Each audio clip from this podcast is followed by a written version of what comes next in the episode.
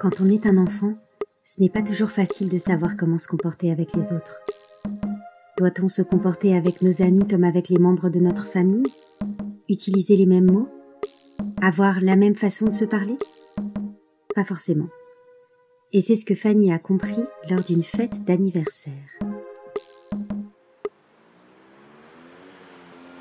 Moi, j'ai grandi dans une famille qui crie. Ce sont des choses qui arrivent et avec lesquelles il faut composer. Mon père travaillait beaucoup quand j'étais petite. Il faisait des chantiers, ce qui est à la fois fatigant et poussiéreux. Le soir, en rentrant, il était toujours de mauvaise humeur et criait sur qui avait le malheur de croiser son chemin. On aimerait imaginer que ma maman était toute douce et que je pouvais me réfugier auprès d'elle. Mais non, pas de chance. Ma maman était du même genre. Une crieuse, une râleuse qui disait beaucoup de grossièreté. Pour dire la vérité des vérités, ma mère nous insultait pas mal quand elle était fâchée.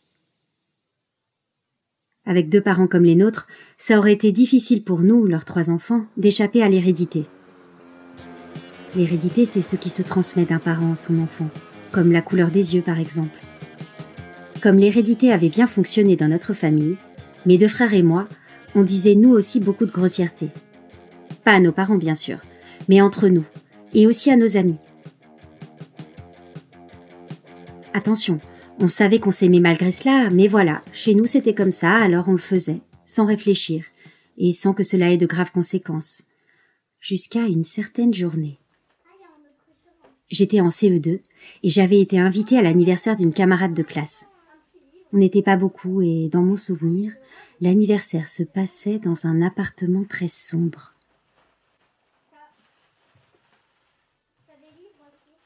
Au moment d'ouvrir les cadeaux, la petite fille dont c'était l'anniversaire s'est assise en tailleur, au centre de la pièce.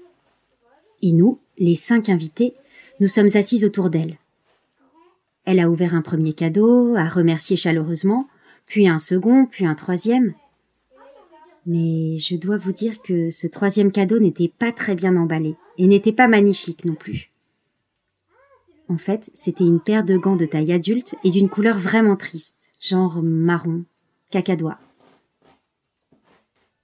Moi, je n'avais pas la langue dans ma poche, alors j'ai commencé à dire du mal du cadeau. Et puis aussi de la personne qui l'avait offert. Avec mes mots à moi de l'époque. Les mots de ma famille, en fait. Bref, j'ai dit des grossièretés vraiment méchantes. C'est alors que la fille dont c'était l'anniversaire s'est levée, s'est approchée de moi et m'a tiré par le bras avec une force franchement inattendue.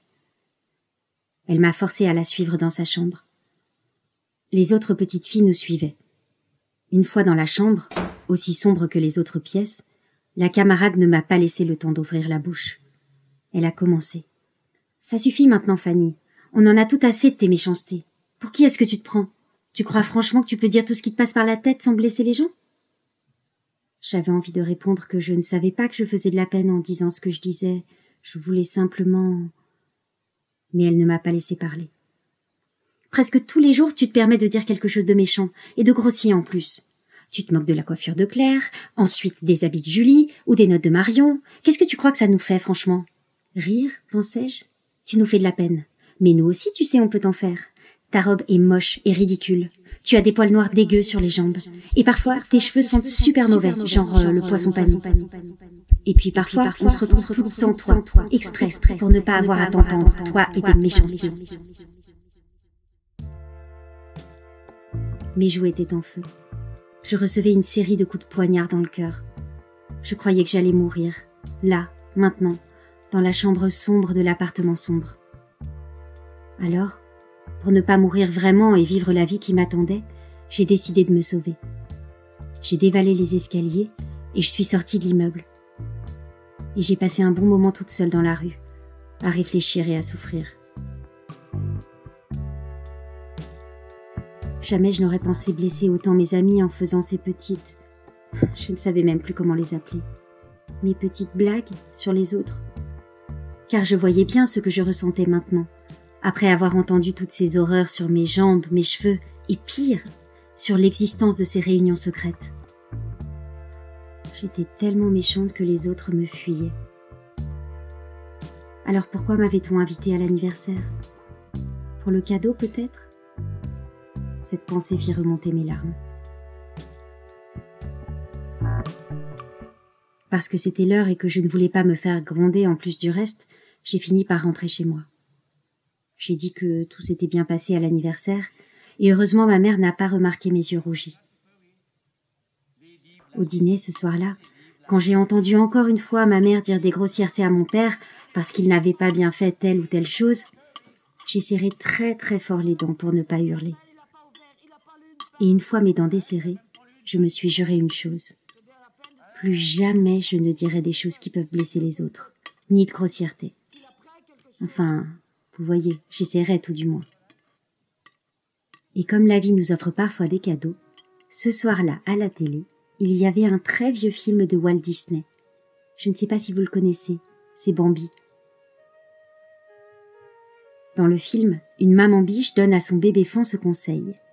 Si tu n'as rien de gentil à dire, ne dis rien.